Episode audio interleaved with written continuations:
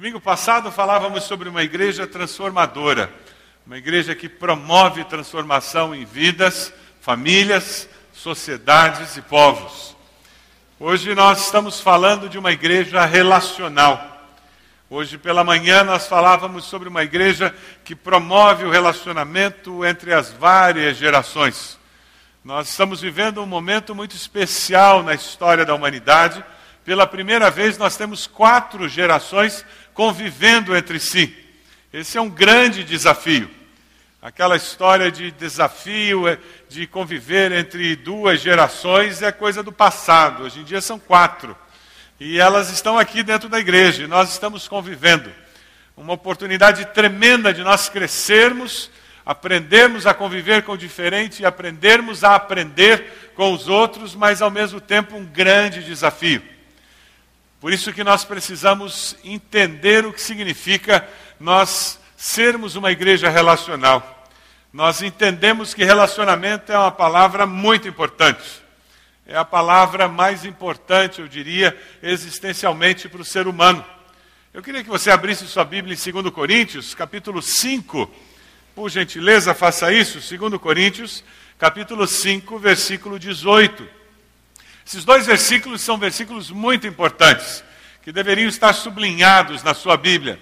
Se eles não estiverem, pegue um lápis aí nas costas da cadeira e sublinhe esses dois versículos. 2 Coríntios, capítulo 5, versículos 18 e 19.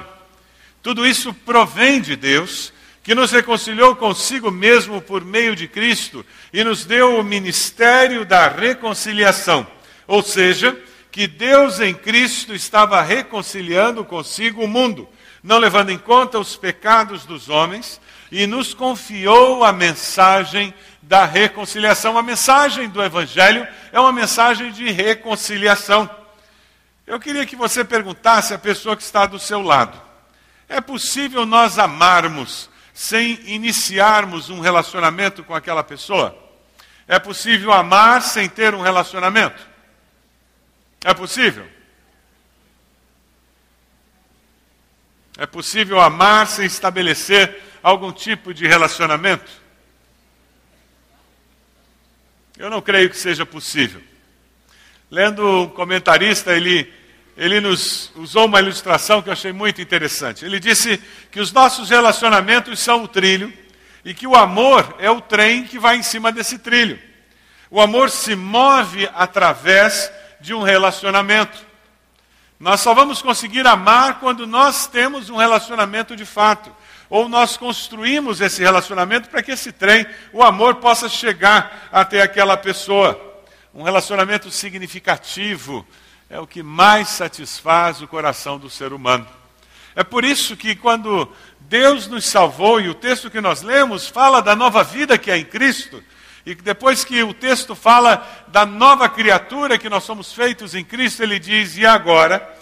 Deus nos entrega o evangelho da reconciliação e nos transforma em ministros da reconciliação, pessoas que promovem a reconciliação. Jesus falou no Sermão do Monte sobre pessoas assim. Ele disse que eram bem-aventurados os pacificadores, porque serão chamados filhos de Deus. Aqueles que promovem a paz nos relacionamentos. Eu queria que você pensasse bem. Os momentos de crise na sua vida, os momentos mais tristes na sua vida. Não é verdade que nesses momentos algum relacionamento estava em crise ou quebrado? a separação dos pais, que crise para os filhos e que momento ruim para aqueles que estão se separando. Por mais que a mídia tente passar a ideia de que divórcio é uma coisa comum, natural, sem problema, quem já passou por divórcio sabe que não é assim. Que existe um preço altíssimo que é pago num processo de divórcio, que é muito difícil. E aquele momento em que você se sentiu traído por um amigo, em que você se decepcionou com aquele amigo, o relacionamento se quebrou, aquele carinho, aquela amizade de anos, de repente parece que se evaporou. Momento em que relacionamento é quebrado, quando um filho rebelde sai de casa, uma filha rebelde bate a porta e não quer mais falar com os pais. Momento de crise, quando o ressentimento toma conta na família e alguém já não fala mais com o outro. E quando vai fazer almoço de família, determinadas pessoas não podem se encontrar com outras pessoas.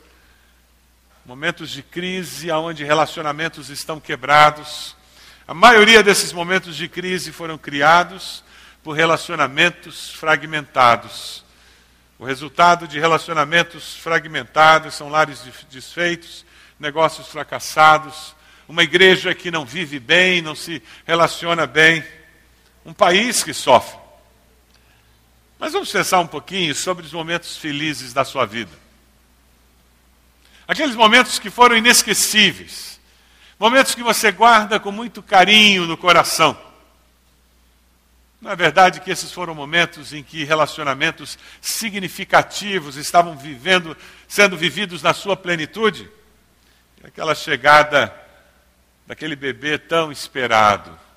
Já era amado quando no ventre e de repente você consegue senti-lo nos braços e não consegue conter as lágrimas da emoção daquele momento. Um relacionamento que estava limitado pela questão física da criança estar no ventre e agora tinha liberdade para florescer. Aquele abraço protetor dos pais, aquela criança pequenininha com os braços gordinhos ainda, aquela mãozinha cheia de furo vem correndo na tua direção e com dificuldade ela abraça o seu pescoço. Relacionamento gostoso, que cria momentos felizes na vida, não é assim? Aquele encontro com amigos que parece que horas se tornarem minutos, de tão rápido que elas passaram. Aquele encontro que, quando termina, é sempre com aquela afirmação: nós precisamos fazer mais disso, nós precisamos marcar outros encontros como esse, porque foram momentos tão gostosos, tão significativos, que parece que a gente precisa sempre repetir aniversários, Natal. Quantos relacionamentos fortalecidos. A maioria desses relacionamentos, desses momentos felizes, em nossa vida são criados por relacionamentos iniciados e fortalecidos.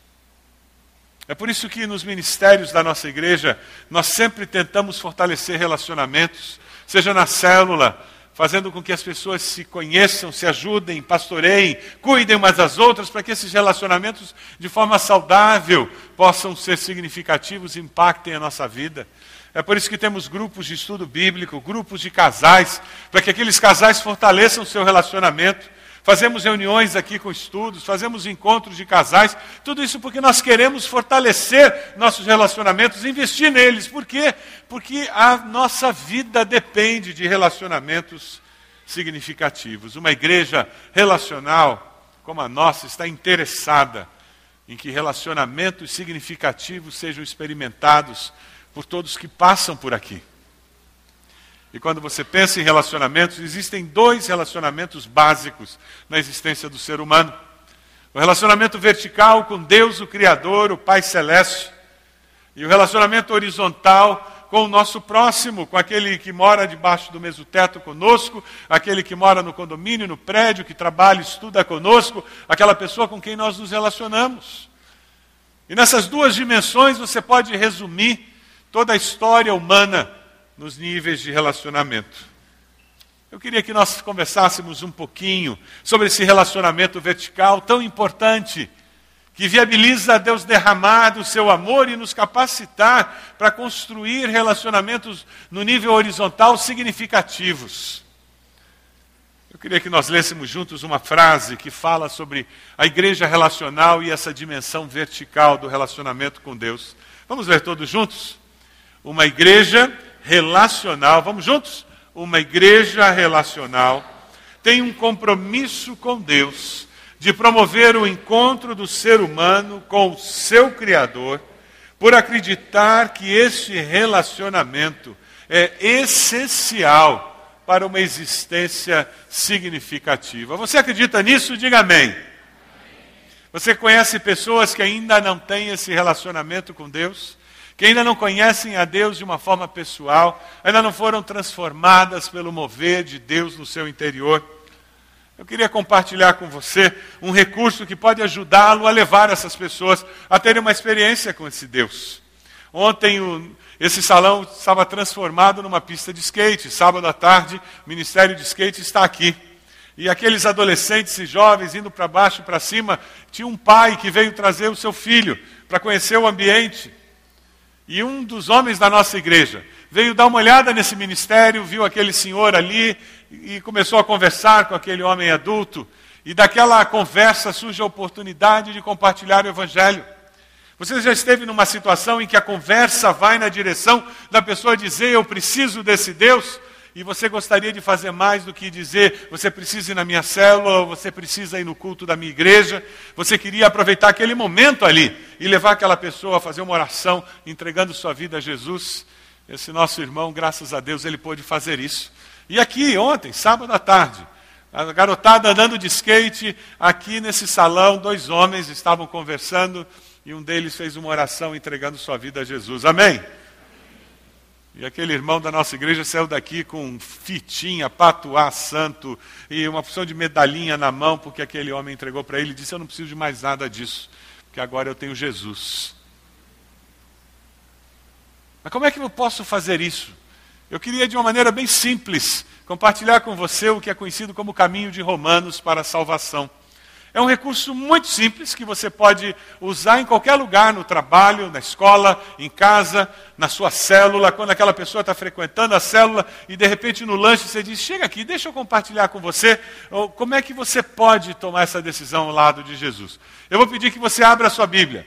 Isso, o caminho de Romanos, você vai marcar na sua Bíblia o lugar e você vai saber direitinho como fazer isso. E nós vamos começar pela última página da Bíblia. Aqui atrás você vai escrever Romanos 5, 8. Romanos 5, 8. Escreva aqui. Se você não tem caneta ou lápis, aí nas costas da cadeira à sua frente, você encontra caneta e lápis. Escreva aí na sua Bíblia, Romanos 5, 8. Você está, na realidade, escrevendo o primeiro versículo que você vai ter que achar. Assim, quando você estiver conversando com aquela pessoa, tudo que você tem que fazer é abrir a, a última página da sua Bíblia e ver lá, Romanos 5, 8. Caminho de Romanos. Aí agora vamos abrir lá em Romanos 5,8? Vamos lá. Depois de Atos vem o livro de Romanos. Romanos 5, 8. Abra lá. Um versículo conhecido nosso.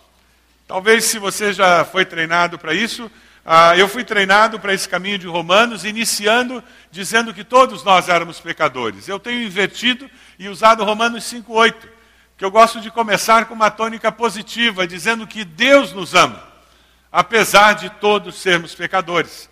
Por isso que eu começo por Romanos 5:8. Vamos ler juntos o versículo, Romanos 5:8, que você encontrou aí na sua Bíblia, vai aparecer na tela para todos termos a mesma tradução. Mas Deus demonstra seu amor por nós, Cristo morreu em nosso favor quando ainda éramos pecadores. E você fala que Deus nos ama e você tem experimentado esse amor. E esse amor transformou sua vida, apesar de sermos pecadores. Agora, na margem da sua Bíblia, aqui na margem, você vai escrever um outro versículo, 3:23. Escreva aqui do lado em Romanos 5:8. Do lado do versículo 5:8 você escreve 3:23 na margem. Você escreve na margem do lado do versículo 5:8 você põe 3,23. Dessa forma você tem como encontrar o próximo versículo agora. Então você abriu no 5,8 e tem escritinho do lado qual é o próximo versículo. 3,23. Então você põe na margem 3,23. Vamos lá para o 3,23? Vire a página aí e você vai encontrar o versículo 3,23. Vamos ler todos juntos? Pois todos pecaram e estão destituídos da glória de Deus. Por isso que Jesus teve que morrer na cruz por todos, porque todos nós somos pecadores. Até aquela tia boazinha, uma santa, aquela velhinha que não faz mal para ninguém, teve um dia que ela quis estrangular o marido. Teve um dia que ela quis chutar o cachorro. Porque todos nós somos pecadores. E você anotou 3,23 e você leu ali, e do lado do 3,23 você tem 6,23. Então, do lado do 3,23, você coloca 6,23. Assim, quando você termina de ler que todos são pecadores, você já sabe qual é o próximo versículo. Aí você vira as páginas agora para chegar no 6,23. Vamos lá? 6, 23. Vamos ler todos juntos? Pois o salário do pecado é a morte, mas o dom gratuito de Deus é a vida eterna em Cristo Jesus, nosso Senhor. Quando você trabalha durante o mês, o que, você recebe no final do mês? Salário. Se você não trabalha durante o mês, o que você recebe no final do mês? Nada. E se bobear, é mandado embora. Não é assim? A consequência de trabalhar é o salário. O salário do pecado, a consequência do pecado, é morte, separação de Deus. Mas o presente de Deus é vida eterna. Deus nos dá esse presente. E como que você pode ter isso? Do lado do 6,23, você vai colocar 10, 9. Do lado do 6,23, você coloca 10, 9. Ao lado do 6,23, você coloca 10, 9. Aí você vira agora a sua Bíblia para encontrar o 10, 9. Encontrou o 10, 9? Lá no 10, 9, vamos ler todos juntos? Se você confessar com a sua boca que Jesus é o Senhor e crer em seu coração que Deus o ressuscitou dentre os mortos, será salvo. Aí coloca do lado do 10:9, oração. Aí você faz uma oração. Você pergunta para a pessoa: "Você quer fazer uma oração agora e confessar para Deus que Jesus é Senhor e pedir que ele seja o seu salvador e perdoe seus pecados?" E a pessoa disser, quero. Segura a mão da pessoa, fecha os olhos, faz uma oração e pede para a pessoa repetir, entregando a vida a Jesus. Uma maneira de você conduzir alguém a ter essa experiência. Você pode levar seus filhos a ter essa experiência. Vamos voltar lá? Vamos para o fim da Bíblia? Qual é o versículo que está lá na capa da Bíblia? 5,8. Aí nós vamos lá para o 5,8. Vamos lá. 5,8. O que, que tem no 5,8? Eu li o versículo 5:8, aí quando eu terminei de ler o versículo 5:8, meu olhinho já pegou o que tem ali. O que, que tem ali do lado? 3:23. Aí eu vou lá para o 3:23. Daí eu leio, não há nenhum justo, nenhum sequer, e do lado tem escrito o quê? 6:23. Daí eu vou lá para o 6:23. Aí eu leio que o salário do pecado é a morte, mas o dom gratuito de Deus é vida eterna em Cristo Jesus, nosso Senhor. E do lado do 23 tem o quê? 10, 9. Aí eu vou lá para o 10, 9. Se você confessar com a sua boca que Jesus é Senhor e crer em seu coração que Deus o ressuscitou dentre os mortos, será salvo. O que, que tem do lado desse versículo? Oração. E a pessoa está impressionada, dizendo: Nossa, como ele manja de Bíblia vira de um lado para o outro assim, e como conhece de Bíblia. Você conhece pessoas que precisam encontrar esse Jesus, que precisam ouvir desse relacionamento? Lá em Atos 20, 20, vocês sabem que não deixei de pregar-lhes nada que fosse proveitoso, mas ensinei-lhes tudo publicamente e de casa em casa. Nós precisamos ensinar essas verdades eternas de casa em casa, compartilhar com as pessoas que existe salvação e vida eterna em Cristo. André foi buscar Felipe e Nataniel. Samaritana fez o quê? Quando encontrou Jesus, foi buscar os amigos dela na cidade. Cornélio chamou todo mundo, reuniu nessa casa para receber Pedro e disse: Nos conte como que nós podemos conhecer esse Deus o carcereiro, quando viu Paulo e Silas e eles não tinham saído, fugindo, ele disse: Eu preciso dessa salvação. E ele convida-os à sua casa e ele se converte. Talvez você esteja aqui porque alguém o chamou, alguém o convidou e você consegue lembrar que essa pessoa convidou. E agora é a sua vez de convidar alguém. Quem sabe você já teve a alegria de convidar alguém e ver essa pessoa tomando uma decisão ao lado de Jesus. Algo bom, verdadeiro. Alguém disse com muita propriedade que o Evangelho se move nos nossos relacionamentos. Essas são as chamadas pontes de Deus. Os nossos relacionamentos são as pontes que Deus usa para que o amor saia do meu coração e chegue no coração daquela pessoa que ainda não conhece Jesus. É por isso que eu preciso conhecer pessoas, ter relacionamento com pessoas. Eu preciso conviver com pessoas que não conhecem a Cristo para que elas possam, através desses relacionamentos, serem expostas à verdade da salvação que há em Cristo Jesus. Eu tenho certeza que enquanto fazíamos o caminho de Romanos, falávamos de pessoas que não conhecem a Cristo ainda, vários nomes vieram à sua mente, não é verdade? Eu queria convidar você a fechar seus olhos agora e que você tivesse um momento de oração por essas pessoas, intercedendo por elas, onde quer que elas estejam nesse momento, clamando em nome de Jesus, que o coração delas seja tocado. Ore por elas agora. Peça salvação eterna para elas um novo começo, uma nova vida. Peça a Deus oportunidade para falar do amor dele para elas. Peça a Deus uma oportunidade para usar esse caminho de Romanos, para explicar o Evangelho assim de uma forma bem simples, dando oportunidade para que essa pessoa aceite Jesus como Salvador.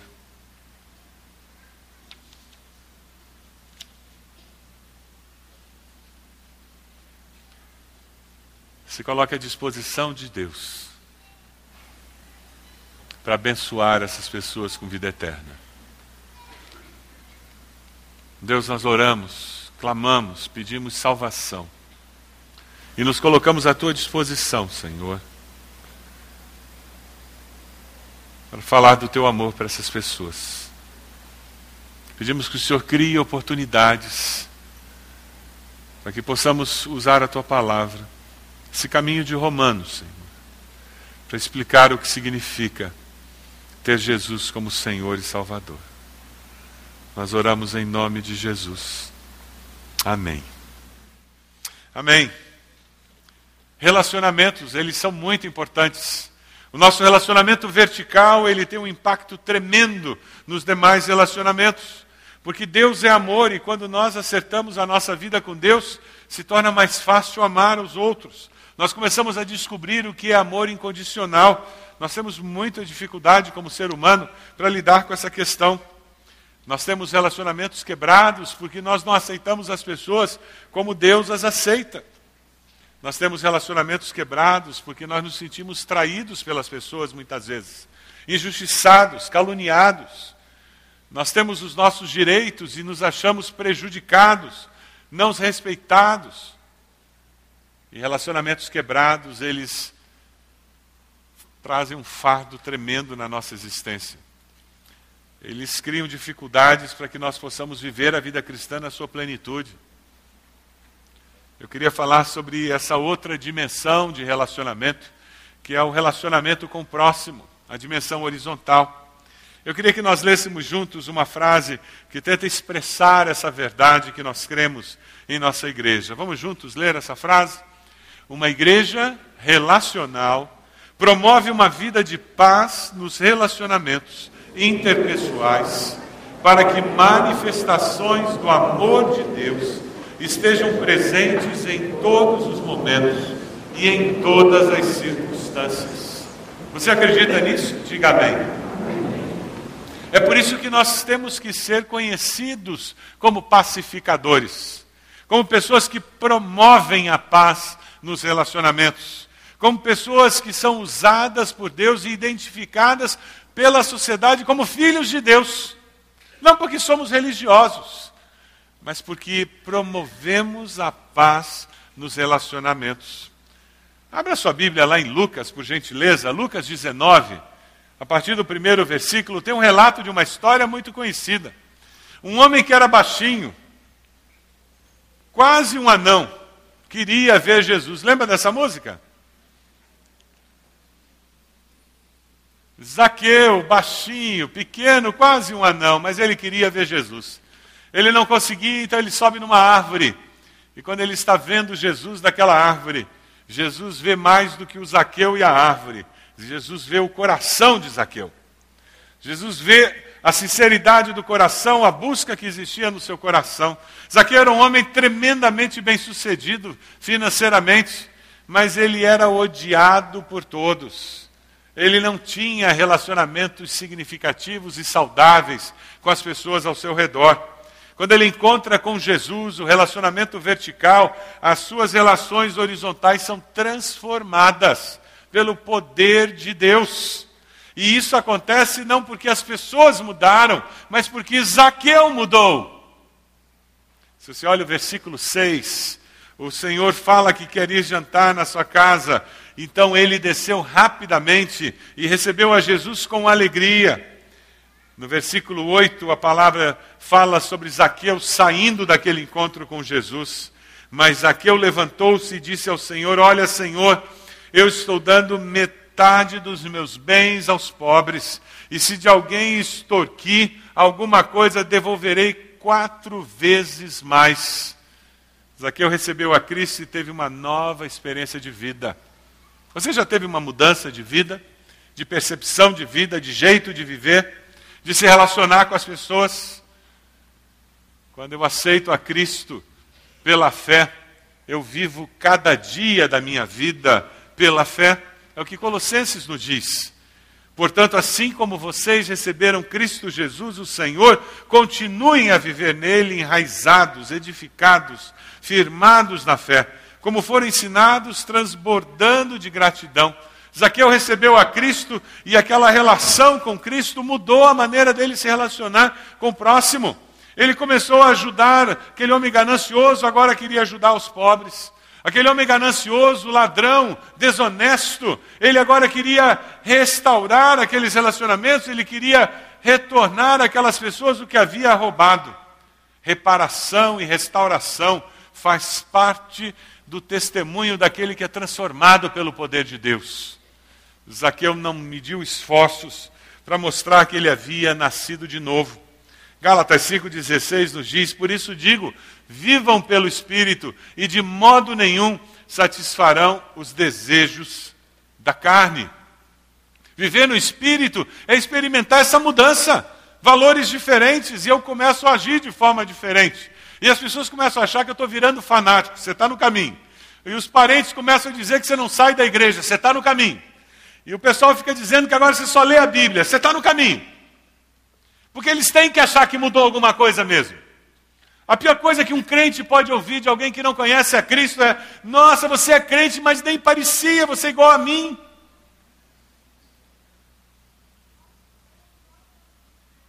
O dia que você ouvir essa palavra, meu irmão, vai para casa, se ajoelha, chora, pede perdão e diz: Tem misericórdia de mim, Senhor. Porque quem não conhece ao Senhor não enxerga a diferença em mim, não vê a luz de Cristo em mim,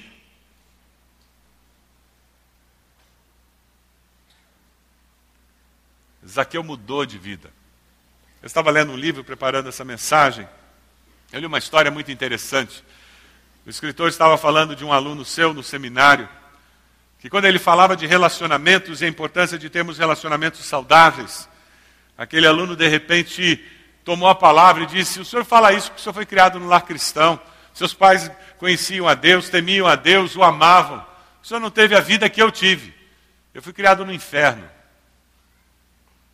E aquele professor deu espaço para que aquele aluno continuasse a falar da sua história. Ele disse: há 26 anos atrás, o meu pai nos abandonou. Enquanto ele estava em casa, era o um inferno, brigando, batendo na minha mãe. E depois que ele foi embora, o inferno continuou. Porque minha mãe trabalhava que nem uma louca e mal conseguia colocar alguma comida em cima da mesa.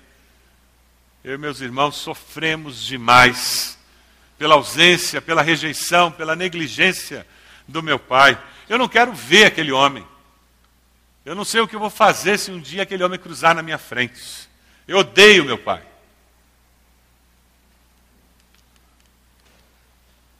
Enquanto estava lendo esse texto, eu não pude deixar de pensar num texto em que Jesus nos fala sobre perdão e ofensa. Vamos ler juntos Mateus 6, 14 e 15, vai ser projetado aí na tela. Pois se perdoarem as ofensas uns dos outros, o Pai Celestial também lhes perdoará. Mas se não perdoarem uns aos outros, o Pai Celestial não lhes perdoará as ofensas. Aquele professor, depois que aquele aluno fez aquela catarse colocando para fora toda a sua frustração, ira, mágoa, ressentimento, amargura com relação àquele homem que deveria ter sido alguém que o protegesse na infância, mas que pelo contrário o havia exposto a situações inimagináveis. Depois que aquele aluno terminou de falar tudo aquilo, o professor com muita sabedoria disse: "Eu concordo com você. O seu pai não merece o seu perdão." E ficou um silêncio na sala. Não era aquilo que os alunos esperavam ouvir. Aquele professor disse: Eu concordo com você. Depois de tudo que ele fez, o seu pai não merece o seu perdão. E depois de um momento de silêncio, aquele professor continuou: Assim como eu e você, também não merecemos o perdão de Deus. Ninguém merece perdão de ninguém. Eu não perdoo porque a pessoa mereça. Eu perdoo porque eu e a pessoa precisamos do perdão. Isso muda completamente a nossa percepção e a nossa maneira de lidar com uma ofensa. Não é uma questão de se eu vou perdoar ou não. Se eu quero viver uma vida saudável, se eu quero viver uma vida cristã saudável, se eu quero viver uma vida com dignidade, mantendo uma relação com Deus e com o meu próximo, perdão faz parte da agenda. Porque eu e o meu próximo sempre precisaremos de perdão. Você e o seu próximo, você e o seu esposo, você e sua esposa sempre precisarão de perdão. Não é só ele, nem é só ela. Vocês dois precisam. Não é só você e seus pais, não é só você e seus filhos. Vocês dois precisam.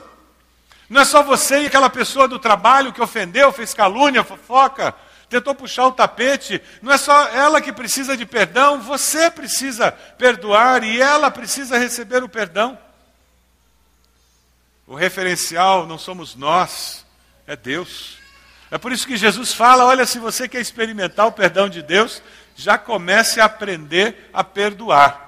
Porque quem não perdoa não sabe o que é ser perdoado.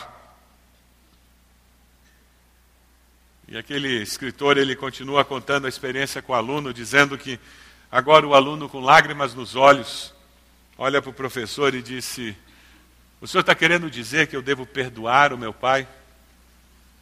Como eu poderia fazer isso? Ele nunca veio pedir perdão.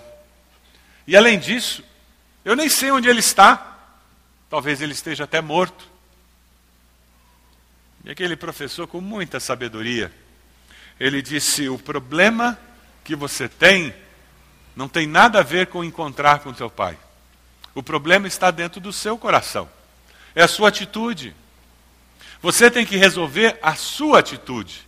Você tem que resolver a sua amargura. Você tem que resolver o seu ódio.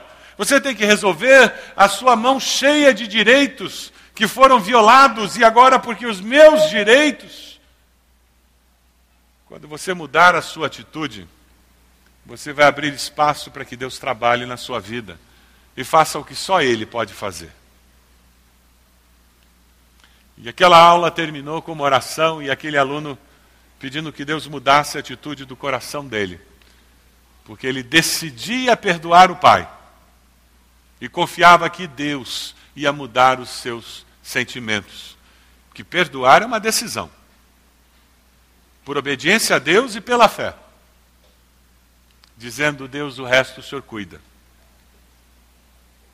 Na semana seguinte, quando iniciou a aula, aquele aluno pediu a palavra logo no início, o professor deu a oportunidade e aquele aluno começou a contar uma história do sobrenatural de Deus na sua vida. Ele disse, professor, eu saí daquela aula aqui decidido que eu ia resolver essa questão de atitude minha e que eu não ia mais carregar essa mágoa. Essa mágoa estava aos pés da cruz. Eu não ia mais ficar pensando em tudo que meu pai tinha feito contra mim. Isso agora estava aos pés da cruz. Eu não ia ficar desejando mal para ele, porque ele agora estava aos pés da cruz. E eu estava vivendo com Deus que perdoa e porque eu estava perdoando. Ele disse que no dia seguinte recebeu um telefonema da sua mãe. E a sua mãe ligou para dizer que uma tia muito querida tinha falecido. E naquele telefonema ele descobriu que aquela tia não era irmã da mãe, e sim do pai. E ele foi ao sepultamento. Adivinha quem ele encontrou por lá? O seu pai estava lá. E com muito receio, muito cuidado, aquele pai se aproxima dele e começa a conversa dizendo: Filho, será que eu posso chamar você assim? E é assim que começa um diálogo que dura mais de uma hora entre os dois, em que aquele pai pede perdão por tudo que ele tinha feito. Aquele pai conta que ele tinha tido um encontro com Deus que tinha transformado a vida dele e que ele não sabia, não tinha coragem de procurar a família porque ele não sabia como seria recebido. E que agora, naquele funeral, ele estava tendo a oportunidade que há algum tempo ele já pedia a Deus que ela surgisse para que ele pudesse resolver esse impasse na sua vida. E aquele aluno, com alegria, ele disse: depois de 26 anos, eu vou ter pela primeira vez numa formatura minha a presença do meu pai. Porque ele perguntou se podia vir à minha formatura. Relacionamentos. Tudo isso provém de Deus que nos reconciliou consigo mesmo por meio de Cristo e nos deu o ministério da reconciliação. Quando eu mudo a atitude do meu coração, eu abro a possibilidade da manifestação do mover de Deus. Começa comigo, independente da pessoa se arrepender, reconhecer o que fez, independente de onde a pessoa está, de se um dia eu vou me encontrar com ela ou não, não importa, começa comigo. Eu tenho que resolver o problema entre eu e Deus. E a partir daí, deixe Deus agir. Porque Deus é bom nessa história de fazer coisas impossíveis e sobrenaturais. Amém? Quem sabe existe algum relacionamento quebrado que precisa ser restaurado. Alguém com quem você convive, mora, estuda, trabalha, algum parente. Uma ruptura que aconteceu algum tempo atrás e você sabe que Deus está louco para restaurar. É o desejo do coração de Deus, é promover reconciliação. Você até concorda, mas você não quer. Porque ele não merece. Ela não merece. O desafio dessa noite, porque você faz parte de uma igreja relacional, que valoriza relacionamentos, é você dizer: Deus, eu quero promover reconciliação das pessoas com o Senhor e reconciliação das pessoas entre si comigo. Eu quero ser alguém que promove isso. Eu queria que você abrisse em Romanos 12. Romanos 12, 14 a 21 é um texto que você tem que ter marcado na sua Bíblia. Faça um quadro ao redor desses versículos. Romanos 12, 14 a 21. Esse texto você tem que ter aí, porque na hora que você quiser enforcar alguém, você abre esse texto e lê. Quando você quiser jogar seus filhos pela janela, antes de jogar, leia o texto. Quando você quiser se vingar de alguém no trabalho, antes de você se vingar, leia o texto. Esse é um texto áureo dos relacionamentos interpessoais. Tem princípios preciosos para nós restaurarmos e promovermos reconciliação. Romanos 12, 14 começa dizendo: abençoem aqueles que os perseguem. Abençoem e não os amaldiçoem. O salmista, quando ele começa a falar sobre alguém que o perseguia, ele diz: Deus pega uma lança, atravessa. Aí depois ele chega à conclusão que não é a melhor oração, e ele pede a Deus que faça alguma coisa dentro da sabedoria, do poder de Deus, e que Deus abençoe. Quem sabe você vai ter que começar a sua oração dizendo: Deus, passa uma carreta de 18 rodas em cima, depois dá marcha ré para garantir que amassou bem. Quem sabe você vai começar a sua oração dizendo: Deus, eu estou aqui orando para aquele infeliz porque o pastor falou. Mas aquela peste não merece oração, Deus. O senhor conhece. O senhor sabe de quem eu estou falando, Deus. E se prepara que o Espírito Santo vai começar a falar contigo. E vai perguntar: peste quem? Infeliz quem? É impossível orar por alguém sem que o coração seja modificado. Mas fale para Deus da sua ira, da sua frustração, e você vai ser surpreendido com o mover sobrenatural de Deus na sua vida. Veja o versículo 17. Não retribuam a ninguém mal por mal. Procurem fazer o que é correto aos olhos de todos. Façam todo o possível para viver em paz com todos. Amados, nunca procurem vingar-se, mas deixem com Deus a ira, pois está escrito: Minha é a vingança, eu retribuirei, diz o Senhor. Você quer se vingar de alguém? O desafio hoje que você está recebendo é pegar todo esse desejo de vingança, todo aquele plano maravilhoso que você já pensou, e você vai colocar tudo isso numa sacola, e você hoje à noite vai vir até aqui à frente. Essa vinda até aqui à frente simbolicamente representa que você está indo até os pés da cruz. E você vai colocar essa sacola ali, cheia de direitos, cheia. Você vai enfiar dedo no zoio. Você vai quebrar uma perna. Você vai fazer calúnia. Você vai acabar com a reputação da pessoa.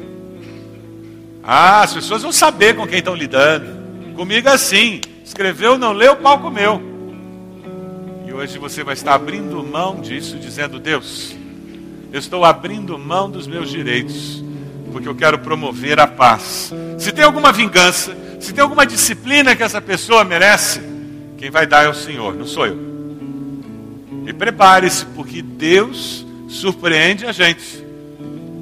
Ele não faz necessariamente o que nós achamos que tem que ser feito. Ele faz o que ele sabe que tem que ser feito. E aí o texto continua no versículo 20, dê uma olhadinha. Ao contrário, se o seu inimigo tiver fome, dele de comer. Se tiver sede, dele de beber. Fazendo isso, você amontoará brasas vivas sobre a cabeça dele. E o versículo 21, aquele final que está sublinhado ali, vamos ler todos juntos? Não se deixem vencer pelo mal, mas vençam o mal pelo bem. Isso aí tem que ser feito ponto cruz desse versículo, pintado em tela, impresso em computador, colocar no descansador, colocar na geladeira da casa. Isso aí a gente tem que ter em vários lugares. Para nos lembrarmos que nós vencemos o mal como? Com o bem. Ministros da reconciliação, que têm um relacionamento com Deus Todo-Poderoso, eles já aprenderam que a melhor coisa que nós podemos fazer é pela fé abençoar quem nos persegue. Pela fé vencer o mal com o bem. Eu tenho quatro desafios para vocês nessa noite. O primeiro deles, você decide perdoar, liberar perdão, abrir mão dos seus direitos, entregar a pessoa e a situação a Deus e descansar. Você vai ser convidado para vir até aqui à frente, se colocar de joelhos colocando aos pés da cruz aquela pessoa, aquela situação. E a partir de hoje eu não toco mais nesse assunto, eu não falo mais nisso, eu não reclamo mais com ninguém sobre isso, sobre essa pessoa, porque esse assunto agora está com Deus. O que eu quero é um coração limpo, livre dessa escravidão da amargura. Pela fé você decide pedir perdão. Você sabe que precisa restituir, pagar alguém uma dívida que você não honrou, uma palavra que você não honrou, e você vai até a pessoa pedir perdão, restaurar, como Zaqueu fez. Pela fé você decide que vai compartilhar esse caminho de Romanos com alguém da sua lista sementes, da sua célula, e você quer que Deus te capacite. E você vai vir até aqui à frente, se colocar de joelhos, dizendo: Deus, eu preciso que o teu espírito me capacite para que eu tenha poder nas minhas palavras, para que eu tenha condições de falar e tocar no coração. Vamos ficar de pé? Enquanto nós cantamos, você vai ser convidado para vir à frente, colocar-se de joelhos aqui. Momento de consagração ao Senhor, de entrega ao Senhor. Você que está liberando perdão, indo até a cruz e entregando seus direitos. Você que está decidindo pedir perdão, venha até aqui. Coloque-se de joelhos aqui na frente enquanto nós cantamos. Pode vir. Momento seu com Deus, muito especial. Coloque-se de joelhos aqui. E Deus vai agir. E você vai ser liberto. Não quero viver para mim mesmo. Eu quero servir amar, irmão. Compartilhar. Se alguém da sua célula está vindo aqui, por favor, já venha, dê um abraço na pessoa. Agora é hora de você, como membro da célula, apoiar essa pessoa, amar essa pessoa em nome de Jesus. Meu amor, meu coração, meu lar e até o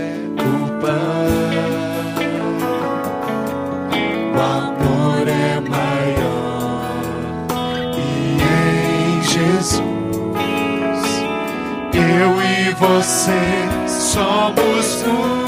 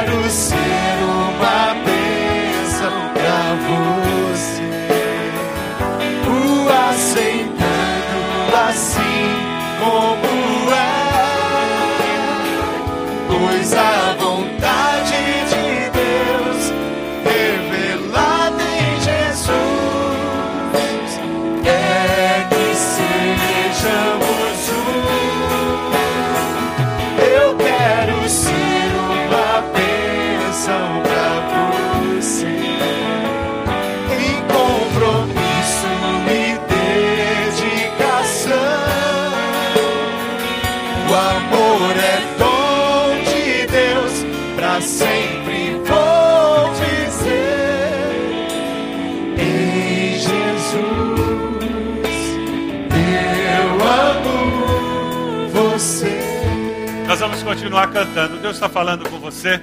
Quem sabe você veio hoje aqui e o teu relacionamento vertical com Deus nunca foi restaurado. Você sabe disso. E você precisa se entregar a Jesus. Vem até aqui. Nós queremos orar com você no final desse culto.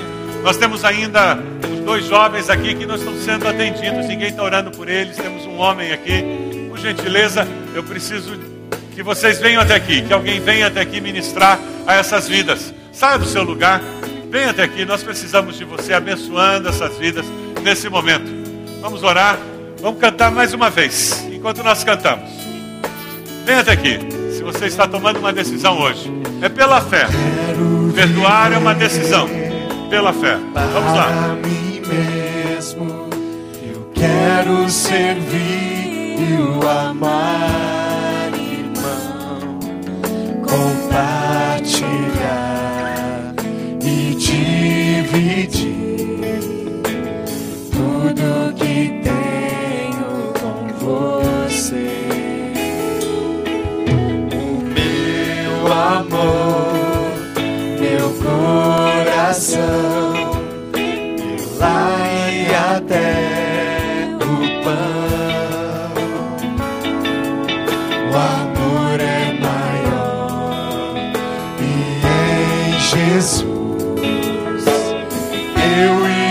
você somos um. Eu quero ser uma bênção pra você, o aceitando assim como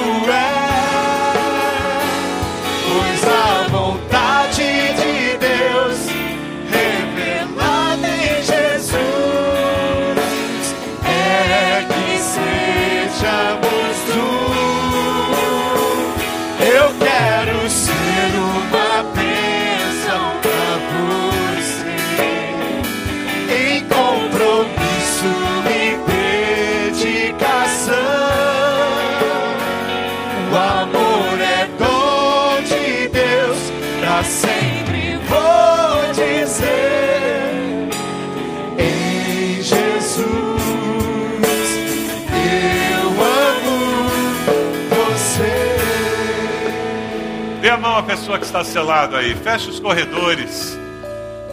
Nós somos família. É o amor de Deus que nos une. Unidos. Nós vamos viver a vida cristã na plenitude que Deus planejou. Aceitando o nosso irmão como ele é. Amando, apoiando. Se você não está em alguma célula, por favor, arrume uma célula essa semana. Você tem que estar perto de pessoas, conviver com elas, amá-las, crescer com elas. Faça isso. A sua vida vai ser modificada para melhor. Você vai ser abençoado. Vamos orar. Deus amado, nós te louvamos, te engrandecemos, porque o Senhor é bom e a sua misericórdia dura para sempre, Senhor damos graças porque a tua palavra fala aos nossos corações. Nós te louvamos porque o Senhor ministrou aos nossos corações. E nós queremos colocar essas pessoas que estão aqui à frente. O Senhor conhece o que vai no coração de cada uma delas, Senhor. O Senhor conhece o desejo dos seus corações. O Senhor conhece, ó Deus, a intenção dos seus corações. Qual foi a oração que foi colocada neste momento no teu altar? E nós pedimos, em nome de Jesus, que eles sejam mais do que vencedores. E eles vão dar toda a honra e toda a glória para o Senhor. Ó Deus amado, nós queremos nesse momento glorificar o teu nome, pedir a bênção do Senhor, para que eles possam experimentar a partir desse momento as bênçãos de uma decisão claramente de acordo com a tua vontade quem tem que perdoar possa perdoar e ser liberto desse sentimento. Ó Deus, aquele que tem que pedir perdão, tenha coragem e palavras para buscar essa restauração. Ó Deus, fala conosco, abençoa aqueles que estão dizendo: Eu quero essa vida com o Senhor. Leva-nos com a tua graça, como tua igreja, Senhor. E nós pedimos que o amor do Senhor, nosso Pai, a graça, de Jesus Cristo, nosso Salvador, as consolações e a direção do Teu Santo Espírito sejam conosco todos os dias e com todo o Teu povo, hoje e sempre. Amém, Senhor. Amém.